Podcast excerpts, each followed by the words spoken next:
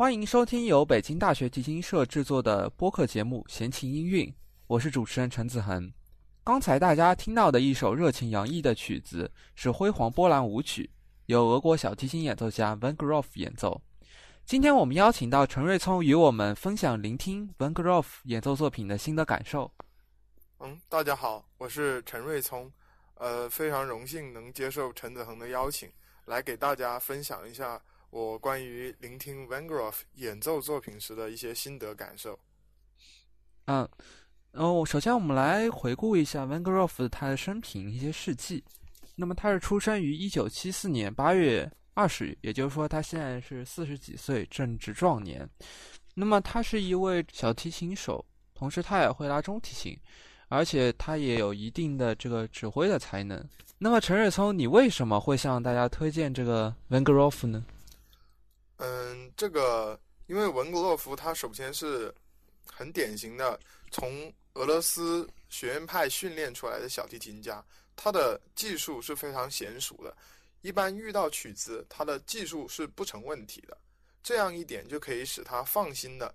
关注在呃乐曲的一些表现上面，而不是在技术的泥潭里面挣扎。所以。他在表现很多乐曲的时候，会带有非常非常多的一些个人的一些色彩，但是这些个人的色彩又恰恰是与作曲家的意图完全相吻合的。所以很多时候，我在听到他演奏一些作品的时候，我会觉得没错，这个作曲家就是想要把这个曲子演绎成这个样子的，不会有一些犹豫之类的。如果技术上不过关的一些演奏家在演奏一些技巧很难的曲子的时候，比如说。刚刚我们听到的，呃，波兰舞曲就会在一些关键的技术片段听到一些，呃，犹豫的感觉。但是文格洛夫拉这种东西就是没有一丝犹豫的，所以我是非常喜欢这个演奏家，呃，所以向大家推荐文格洛夫这个演奏家。嗯，刚刚我们听到的是呃 D 大调波兰舞曲，呃，又被译为是辉煌波兰舞曲。为什么说辉煌呢？呃，这里我的理解主要是他在技术上面非常辉煌，他用了非常多的高难度的小提琴的技巧，包括左手的双音、快速的换把、快速换弦，还有泛音。嗯，它主要分几段，第一段就是大家听到了那个主题片段，噔哒哒噔噔哒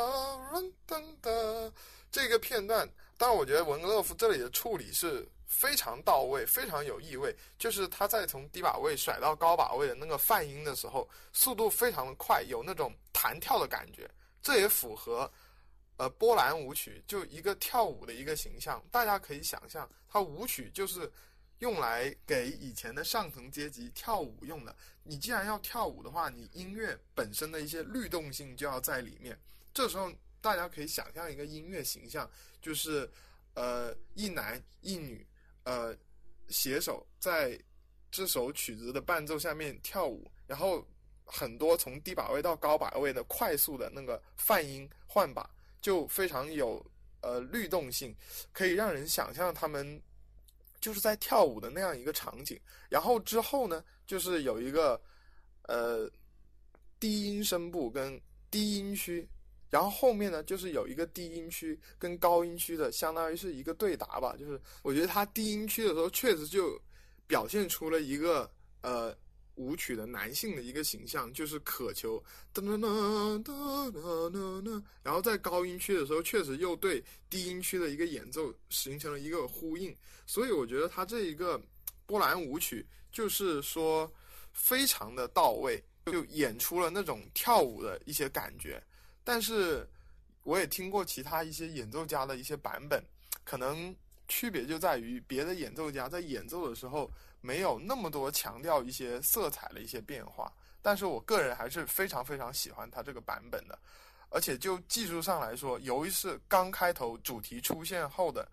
一大段双音，那段双音片段，我觉得演奏真是，就我作为个人作为一个小提琴。的怎么说练习者，我觉得根本无法模仿，这真的是无论怎么练也拉不成他那个样子，我是非常佩服他。嗯，是我也是觉得，就是这个扎实的基本功，才能把他个人对于作曲的理解和作曲家想要表现的那些情感，完整的展现给听众来聆听。接下来我们将要听到的是德沃夏克 G 小调幽默曲的第七首，这一首。幽默曲呢，本来是钢琴独奏曲的形式，后来被小提琴天才克莱斯勒改编成了小提琴独奏曲。这首幽默曲呢，相信大家都非常耳熟能详。那么就我而言，我听这个文格洛夫他的演奏的这个版本，我觉得他演奏的这个风格更加的俏皮，而且更加能体现这种幽默的特点。那我说这幽默特点，我想表达是说呢，它这个对比。对比是非常的明显的，它一开始是非常舒缓的，舒缓的进来，但是到后面的这个上升的这音的时候，它这个跳跃性就变越来越强烈。那么这个对比的这个强烈夸张，就正好体现出了这种幽默的特点出来。大家可以自己感受一下这种幽默的来源。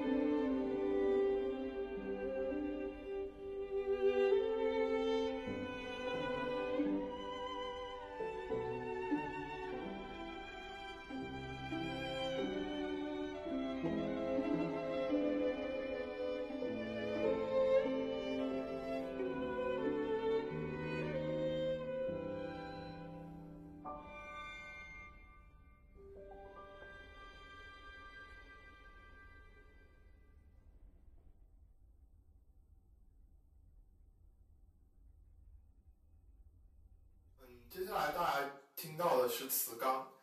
呃，全称是《磁钢狂想曲》，是由法国作曲家拉威尔创作的。拉威尔是一个印象派作曲家的一个风格，他当时一九二四年完成这首曲子，是献给呃匈牙利的一个小提琴演奏家的，呃，同时也是以匈牙利民俗音乐作为一个素材。那么这首曲子诞生的背景就决定了它是一首小提琴技巧很难的一首曲子。大家也可以听到，在开头相当长的一段里面。它都是在 G 弦的高把位上面演奏的。那么文格洛夫之前也说了，他是俄罗斯学院派训练出来的演奏家，他的技术上是非常的娴熟，也就是他在 G 弦高把位上面的音准是近乎完美，不存在有呃错音或者是音律上的偏差。这个我觉得已经是非常难得了。但是让我更清新的就是说他在开头。一些滑音的一些处理上，它滑的非常非常的慢，而且它不仅滑的慢，而且它右手运弓的时候，弓子的重量还没有减，所以就给人一种非常呃厚重，而且又有张力的这样一种感觉。他滑音这样的处理，我觉得我个人是非常的喜欢，彰显了他个人的一些特性。当然，这也是他作为演奏家对于呃拉威尔作品的一种个性的一些诠释。当然，到了曲子后面，可能往往才为大众所知。前面这一段很长的小提琴独奏，大家是比较少听过。但是我恰恰就觉得前面这一段是我最喜欢的一些片段。那让我们一起来听一听 Van Grove 是如何演绎拉威尔创作的《兹钢狂想曲》吧。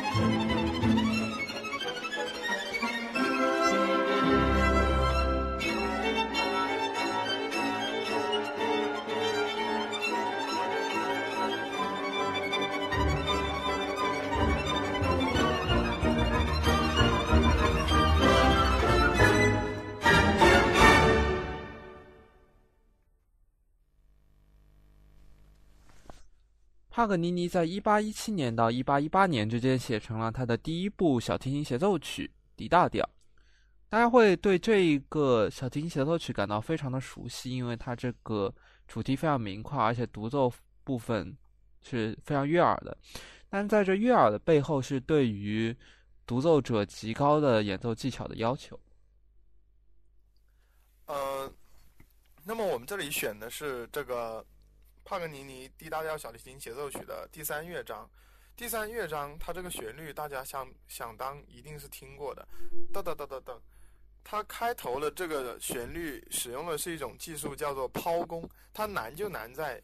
你听每一个音是非常清楚的，也就是说音与音之间是断开的，然而却没有杂音，这其实是非常难做到的。而且这样一种音效也可以是说让人一见倾心，呃，包括我之前听一些大演奏家的版本，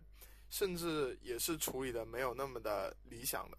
呃，你。像包括后面的一些段落，像 double stop third，还有双音泛音之类的一些东西，我觉得文格洛夫都处理的非常好。嗯，就我个人的一些观点来看的话，学院派演帕格尼尼是非常合适的，就是他技术处理上完全没有问题，不拖泥带水。而且我觉得听帕格尼尼这种炫技作曲家的东西，就是要看。这个演奏者能不能从他技术的一些束缚当中脱离出来？不像有一些人演帕格尼尼，要么就是为了炫技而炫技，比如说拉那个帕格尼尼二十四，要么就是被技术的泥潭束缚住了，就只是为了表现技术，然后听不出来帕格尼尼他当时为什么会要写这样一个曲子。我觉得文格洛夫演这个，嗯。D 大调小提琴协奏曲就是兼顾了这两者，不仅在技术上处理不拖泥带水，而且又表现了一定的音乐性。接下来我们将要听到帕格尼尼 D 大调小提琴协奏曲第三乐章诙谐的快板，由 Van Groff 演奏。